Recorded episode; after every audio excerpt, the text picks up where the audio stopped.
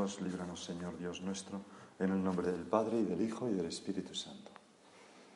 La verdad es que estaba dudando si decir esta oración introductoria o no, Señor, porque, porque estáis rezando ya, ¿no? Entonces decirte de nuevo, creo firmemente que estás aquí, pues ya, ya lo, estáis, lo estáis viendo y lo estáis haciendo. Pero sí te podemos pedir ayuda, Señor, para esta segunda meditación, la ponemos en tus manos y que el Espíritu Santo, tu Espíritu, nos ilumine y nos haga ver lo que quieres de nosotros en este rato de oración.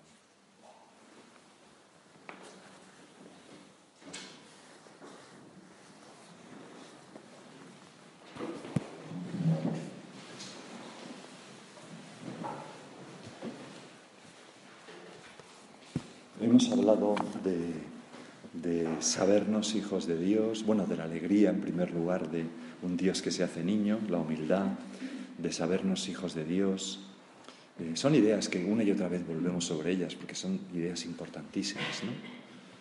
También hablábamos de intentar comportarse como un hijo de Dios, que significa el, mm, el aceptar las cosas que nuestro Padre Dios nos manda, aceptarlas con mucha confianza. También, también ser hijo de Dios pues significa comportarse dignamente a la dignidad que hemos adquirido, que es que somos hijos de Dios, ni más ni menos. Hace muchos años mm, pasó en el Príncipe de Asturias, que era un portaaviones de la Armada Española, que ya no está, que embarcaron para un desfile naval el rey, el, rey emérito y sus, bueno, toda la familia real. Pero estaban las dos infantas. Y entonces las dos infantas, pues eran entonces unas chicas jóvenes, tendrían 18, 19, 20, 21, por ahí, no sé. Y, y estaban pues ligando con dos guardiamarinas que, eh, eran los zaguanetes de la reina, los que hacían como de escolta de la reina, porque los guardiamarinas son guardia real.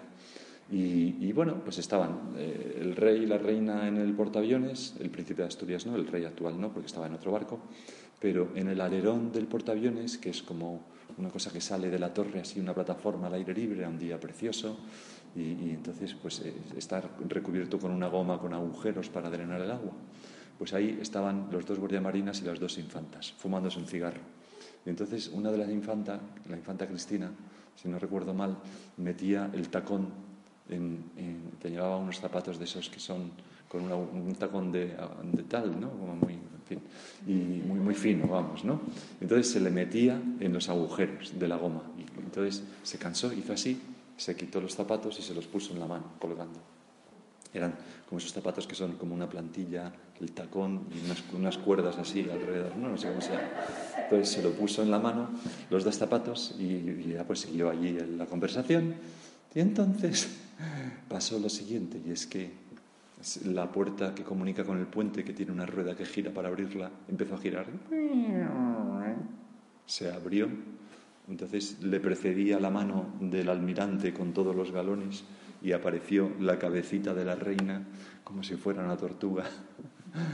Y entonces no dijo ni una palabra, sino que miró a la infanta Cristina, le miró los pies descalzos y le volvió a mirar. Y la otra se puso colorada como un tomate, cogió los zapatos y se los volvió a poner. Y acto seguido la cabeza se retiró y la puerta se cerró con la mano del almirante y giró entonces todo aquel suceso que, duró unos segundos y fue en, absoluto silencio, pues recordaba, me recuerda mucho aquel punto de camino, ¿no? Los hijos de los reyes, cómo procuran comportarse cuando están delante de su Padre Dios, de su Padre el Rey, perdón. Y tú, ¿no sabes que estás siempre delante de tu Padre Dios? O sea, es, como otra consecuencia de la filiación divina, un sano orgullo que nos lleva a comportarnos de un modo acorde a nuestra dignidad de hijos e hijas de Dios. Es que yo no soy cualquier cosa. Yo soy hijo de Dios. ¿Y cómo voy a hacer a mi padre pasar vergüenza de este modo? Yo eso no lo puedo hacer. No está en, no está en, mi, no está en mi estirpe, no está en mi, como diría yo, en, mi cuna, en, lo que... nosotros no somos así, a veces es un argumento moral irrebatible, ¿no? En esta familia no hacemos esto, ¿no? Y entonces, pues ya está, ya está, eso no. Pues Es también otra consecuencia de la filiación divina, ¿no? Sabernos con ese orgullo santo, porque hay un orgullo santo y bueno, somos hijos de Dios. Y por eso, pues, nos sentimos, eh, sí, vamos por la calle con cierto complejo de superioridad, pero no es superioridad mala de despreciar a los demás, sino con cierto complejo de superioridad acerca de lo que nos sucede, acerca de las cosas que nos pasan, en el sentido de que tenemos cuna, educación y resortes y recursos que son de nuestro Padre Dios, claro, para llevar esa situación con alegría y con elegancia. Pues esto significa también ser hijo de Dios. ¿Y cómo podemos hacer para, mm, para, Señor, cómo podemos hacer para ser mejores hijos de nuestro Padre Dios? Pues tú nos dijiste en, dijiste, en, el diálogo con Felipe unas palabras que, que marcan claramente una dirección. Tú dijiste, yo soy el camino, la verdad y la vida. Nadie va al Padre si no es por mí. Nosotros para ser mejores hijos lo que tenemos que hacer es imitar, identificarnos con nuestro Señor Jesucristo. Para acercarnos a Dios hemos de emprender el camino justo, que es la humanidad santísima de Cristo. Es decir, imitar a Jesucristo, no Jesucristo Dios, a quien no podemos imitar porque no somos Dios, aunque sí podemos imitar en algunas cosas realmente, ¿no? Pero sino a Jesucristo hombre. Porque tú, Señor, eres perfecto Dios y perfecto hombre. Y hay tantos rasgos humanos tuyos con los que yo me puedo revestir, con los que yo me puedo adornar, tantos rasgos humanos tuyos a los que yo puedo como prestar atención, meditar, interiorizar y proponerme ser semejante a ti en eso. Y al hacerlo estoy sacando la mejor versión de mí mismo. Y estoy arrancando sonrisas a nuestro Padre del Cielo, que nos reconoce como hijos. Porque el hijo con mayúscula, el primogénito, eres tú. Nosotros somos hijos en ti, en la medida que tú has abrazado nuestra humanidad y nosotros hemos sido introducidos contigo en esa filiación tuya.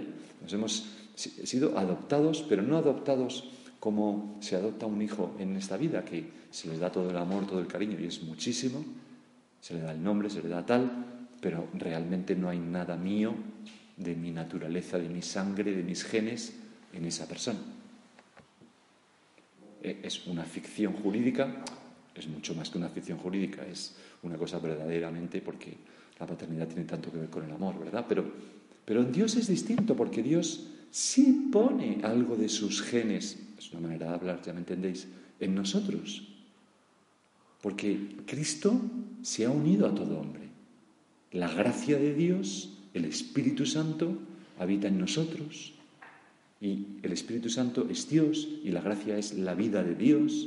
O sea, somos introducidos realmente en la divinidad o la divinidad es introducida en nosotros.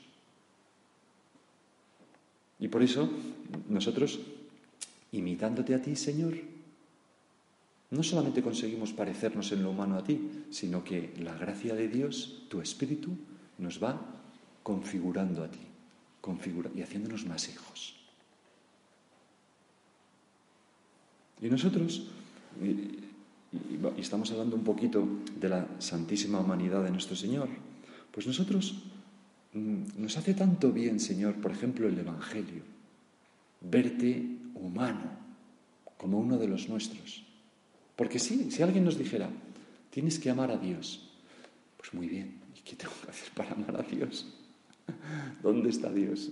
¿Qué, qué le gusta a Dios? ¿No? Pero si nos dicen, tienes que amar a Jesús, Jesús ya sé cómo es. Tengo el Evangelio, es como yo. Le gusta que estés pendiente de él, le gusta que le digas cosas buenas, le gusta que le prestes a tus servicios, que le regales cosas, le gusta que pases tiempo con él, lo que nos gusta a nosotros. Le gusta el contacto físico, que es otra manera de expresar el amor. Por eso tenemos la comunión para poderlo comer, meterlo dentro de nosotros y acariciarlo cuando el sacerdote lo tiene en las manos. Y todas esas cosas, Señor, ¿cómo te lo agradecemos? ¿no? Que tengas un cuerpo, un cuerpo que anduvo por esta tierra, que miró a los hombres con esos ojos tuyos, que escuchó sus plegarias y que ese cuerpo ha sido introducido en el cielo con la ascensión y, y con ese mismo cuerpo nos amas. Y además, de una manera misteriosa, está presente el mismo cuerpo en la Sagrada Eucaristía, veladamente, bajo las especies de pan y vino, pero, pero también ahí le podemos amar humanamente. Y por eso le rodeamos de un pañito no sé qué, y de plata, y de lo mejor, pues como a una persona que se le quiere se le regala un buen vestido, etcétera, etcétera. Hay una novela que no sé si has leído de Juan Varela, se llama Pepita Jiménez. Es una novela muy curiosa, controvertida, porque hay gente que dice que, bueno, pero es que la temática no es... A mí me parece buenísima. Y entonces es un seminarista que se llama Luis de Vargas, que va a su pueblo, su padre es un poco el cacique del pueblo, estamos hablando de la España del siglo XVIII, XIX más bien, ¿no? Y, entonces, un pueblo andaluz.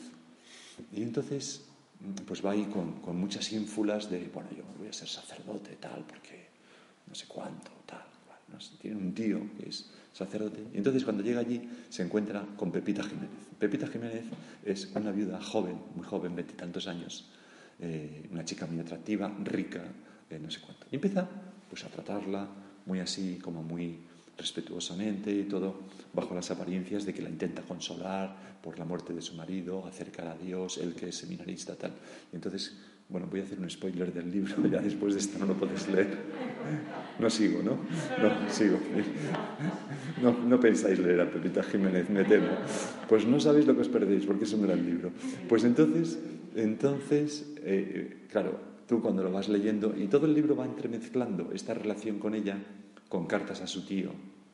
Y su tío ve el peligro como tú, lector, lo ves. Y dices, no, no, te estás metiendo en un fregado, hijo mío, esto no es por ahí. Pero que no, no, él se disculpa, que no, que es toda una cosa espiritual y tal cual, no sé qué.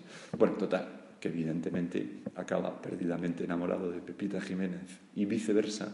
Y entonces la primera vez que se dan un beso, se desconcierta él hasta tal punto que le propone, bueno, no, nuestro amor será platónico, yo me haré sacerdote y yo a distancia pensaré en ti y tú me apoyarás con tu oración y, nunca nos veremos y tal, pero estaremos unidos en el amor, tal.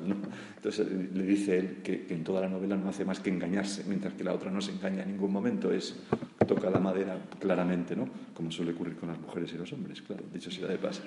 Pero, pero entonces es genial la contestación de Pepita Jiménez a esa propuesta absurda del otro. Le dice, yo ni siquiera concibo a usted sin usted, se tratan de usted. Para mí es usted su boca, sus ojos, sus negros cabellos, que deseo acariciar con mis manos, su dulce voz y el regalado acento de sus palabras, que hieren y encantan materialmente mis oídos. Toda su forma corporal, en suma, que me enamora y me seduce y a través de la cual, y solo a través de la cual, se me muestra el espíritu invisible, vago, lleno de misterios. Que Señor lo que... Gracias porque pues, sabemos cuál es el rostro de Dios. Tú, tú, tú, Señor. El Evangelio, la presencia del Señor en la Eucaristía, así es Dios, míralo ahí encima. Como lo hemos visto antes hecho un niño. ¿De qué vamos a ir tú y yo con la soberbia? Pero te das cuenta. Es Dios el que nos ha creado. Entonces sigue diciendo Pepita Jiménez, máteme usted antes para que nos amemos así. Máteme usted antes y ya, libre de, libre mi espíritu, le seguirá por todas las regiones y peregrinará invisible al lado de usted, velando su sueño, contemplándole con arrobo, penetrando sus pensamientos más ocultos, viendo en realidad su alma sin el intermedio de los sentidos. Pero viva no puede ser. Yo amo en usted no ya solo el alma, sino el cuerpo y la sombra del cuerpo y el reflejo del cuerpo en los espejos y en el agua y el nombre y el apellido y la sangre y todo aquello que le determina como tal don Luis de Vargas, el metal de la voz, el gesto, el modo de andar y no sé qué más me diga. Es genial. Y esto, Señor, nosotros lo podemos decir con, contigo. Nosotros amamos pues todas esas cosas de ti, que a veces aparecen vislumbradas en el Evangelio, gracias a Dios con tantos detalles entrañablemente humanos, pues el Señor que llora ante Lázaro, se conmueve, el Señor que a duras penas contiene el llanto y cuando ve a la, viuda con su hijo muerto y se para y le dice, no llores. El Señor que y le resucita al hijo. El Señor que, que cuando viene el leproso le dice, Señor, si quieres puedes limpiarme. Y, dice, y no solamente lo limpia, sino que dice, quiero, y lo toca al leproso. Porque el Señor es así. O el Señor que, que, que, no sé, que se, tantas veces aparece en el Evangelio que se compadeció de ella, o el Señor que está agotado, no tiene tiempo ni para comer y se queda dormido en la, en la popa de un barco mientras hay un temporal, que, que, dices, hay que estar muy cansado para hacer eso. O el Señor que, está en la cruz y, no se queja. Qué fuerte era el Señor, qué recio. El Señor que, no sé, tengo aquí, tenía un montón de, cosas para comentar, pero no quiero, mm, Señor. Eh, o el Señor que dice, dejad que los niños vengan a mí, le gustaba. O el Señor que siente angustia y busca el consuelo de sus amigos. Venid conmigo y velad un poco aquí. Y cuando no lo encuentra, le duele, como a nosotros, Señor, porque somos humanos, como y tú eres humano. Fijaros qué, qué frase, ¿no? Señor, tú eres humano. O sea, pues, y, cuando no encuentra el consuelo, dice, ¿no habéis podido velar conmigo una hora? ¿Cuántas veces, Señor, esa frase nos serviría en nuestra oración escucharla? Que me dice, hija mía, hijo mío, ¿no has sido capaz de hacer un rato de oración? ¿De velar conmigo? Oh Señor, te entristeces ante la ceguera y dureza de corazón de aquellos fariseos que rodean al hombre de la mano seca cuando tú les dices, ¿es lícito curarle en sábado, sí o no? Y no contestan, no se mojan, porque tienen mala intención. Y, el Señor dice que los miró con tristeza y enfadado.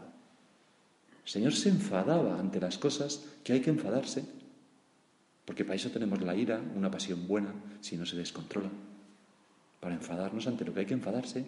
El Señor arroja a los mercaderes del templo con un látigo, como me dijo una niña el otro día en el colegio. Don José, pero Jesús daba con el látigo a las personas. Y le digo, no, daba a los animales. Ah, porque les desconcierta, ¿no? Que Jesús, lógicamente, no, aparece en el Evangelio que diera con el látigo a, las personas, ¿no? Pero volcaba las... El Señor está lleno de santa ira. En fin, el, tú, Señor, eres muy humano, perfecto hombre. Y eso a nosotros nos facilita tanto quererte. Por eso los santos siempre han dicho que el camino para enamorarse de nuestro Señor Jesucristo es su santísima humanidad. Penetrar ahí.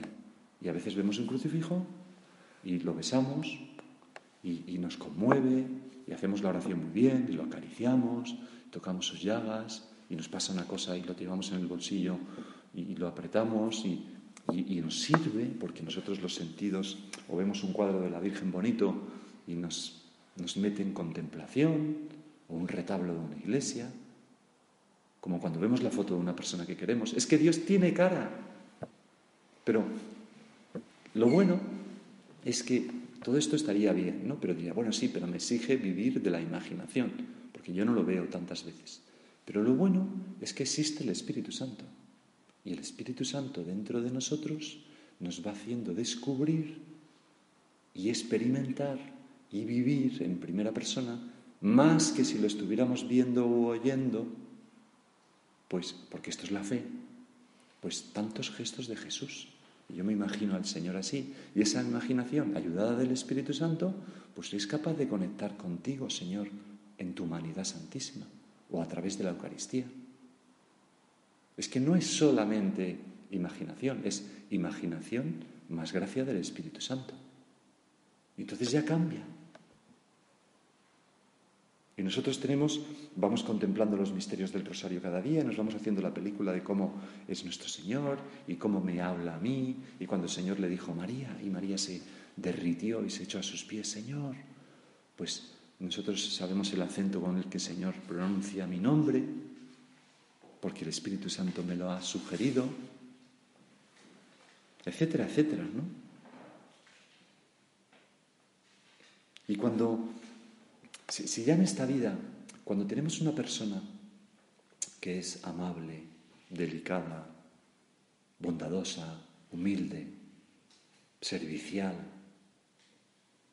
alegre, divertida, pues su compañía es gratísima y, todo el mundo quiere estar con él, ¿no? Es la tragedia, ¿no? claro, hay niñas que tienen muchas amigas y niñas que tienen pocas, ¿no? Pero generalmente es por la niña. Lo cual no quiere decir que sea buena ni mala, simplemente que una es más popular porque tiene más condiciones para ser lo que sea. Pero, bueno, cierro paréntesis que es una tontería. Pero a lo que iba. Eh, si ya una persona en esta vida se nos hace tan grato la convivencia, eso pasa con la amistad, ¿no? Se tienen amigos y qué bien se está con los amigos. Pues ¿qué será el Señor? Que era pura bondad, pura alegría, puro servicio, pura entrega a los demás, que no era un cenizo, que es compasivo hasta decir basta, todo el mundo perdona. Pues ¿Cómo nos vamos a perder? Si nosotros conectamos con esa humanidad de nuestro Señor Jesucristo, ¿qué es lo que nos pasa? ¿Acabaremos fascinados por Él? Naturalmente. Me acuerdo haber visto, y me gustó mucho, ¿no?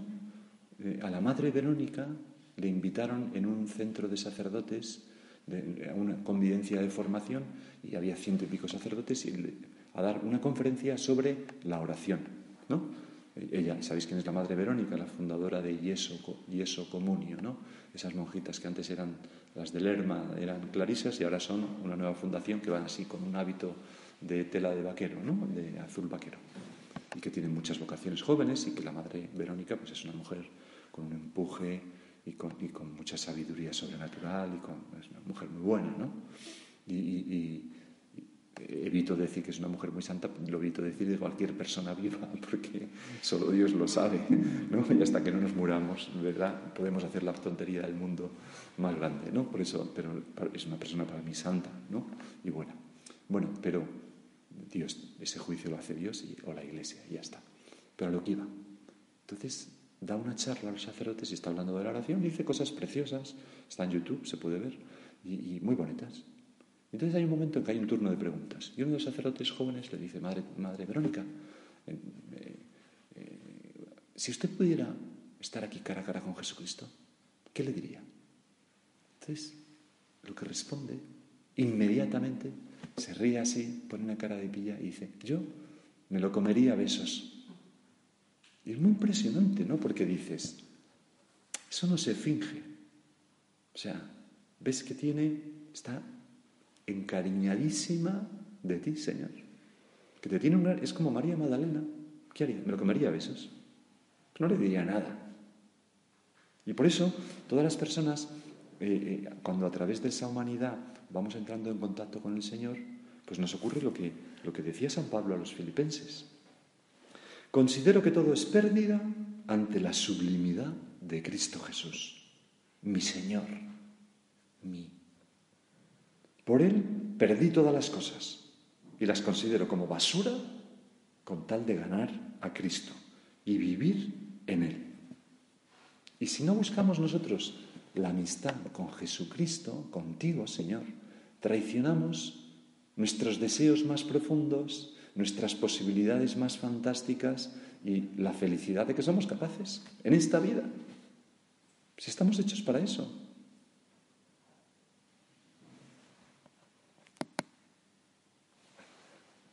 San José María, en una meditación predicada en Madrid, aquí en donde estamos nosotros, eh, bueno, esto no es Madrid, ¿no? esto es Pozuelo lo que sea, ¿no? pero eh, pues el 12 de octubre de 1947 es una meditación, ¿cómo me gustaría que la pudierais leer entera? ¿no?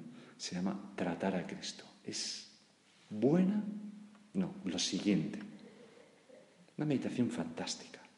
Y entonces ahí dice una serie de cosas que mm, Es un libro de los que todavía no se ha publicado, ¿no? Se acabará publicando, me parece que todavía no se ha publicado, se llama Mientras nos hablaba en el camino.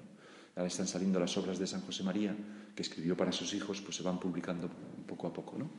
Bueno, pues ahí decía, queramos o no queramos, los hombres estamos inclinados al mimetismo, a seguir los ejemplos que vemos y admiramos en los demás.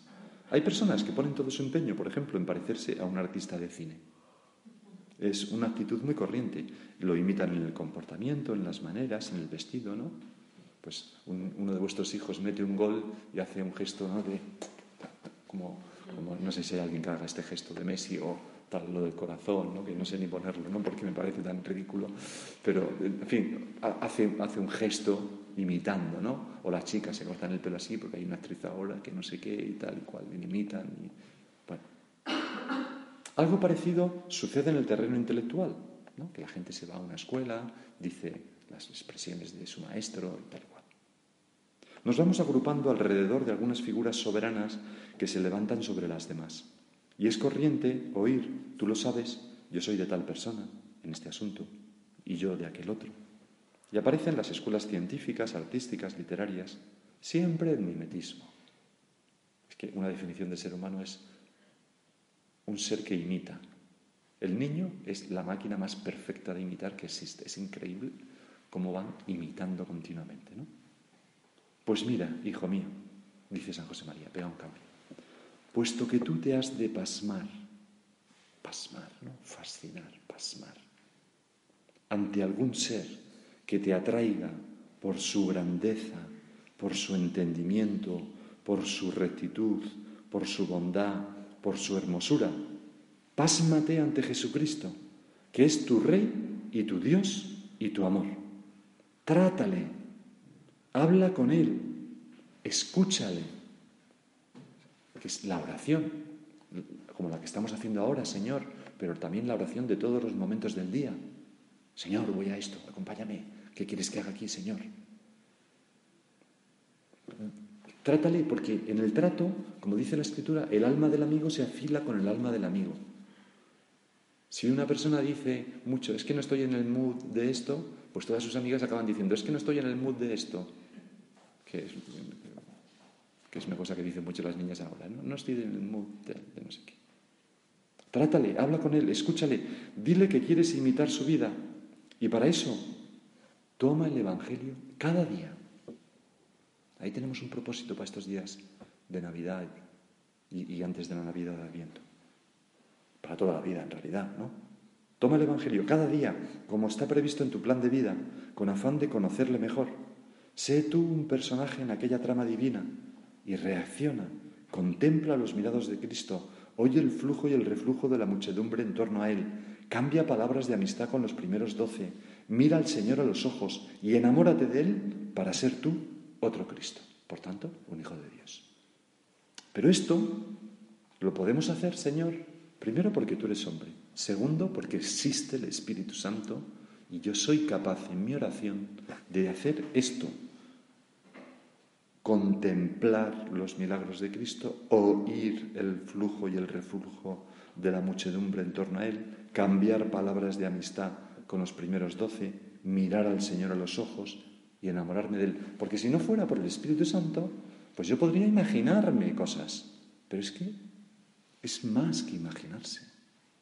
Es que con mi imaginación y la gracia, insisto en esta idea, yo soy iluminado por Dios y me hace ver el tono de voz y me ayuda a esto y me ayuda acá y me produce una conversión y, me enamoro del Señor.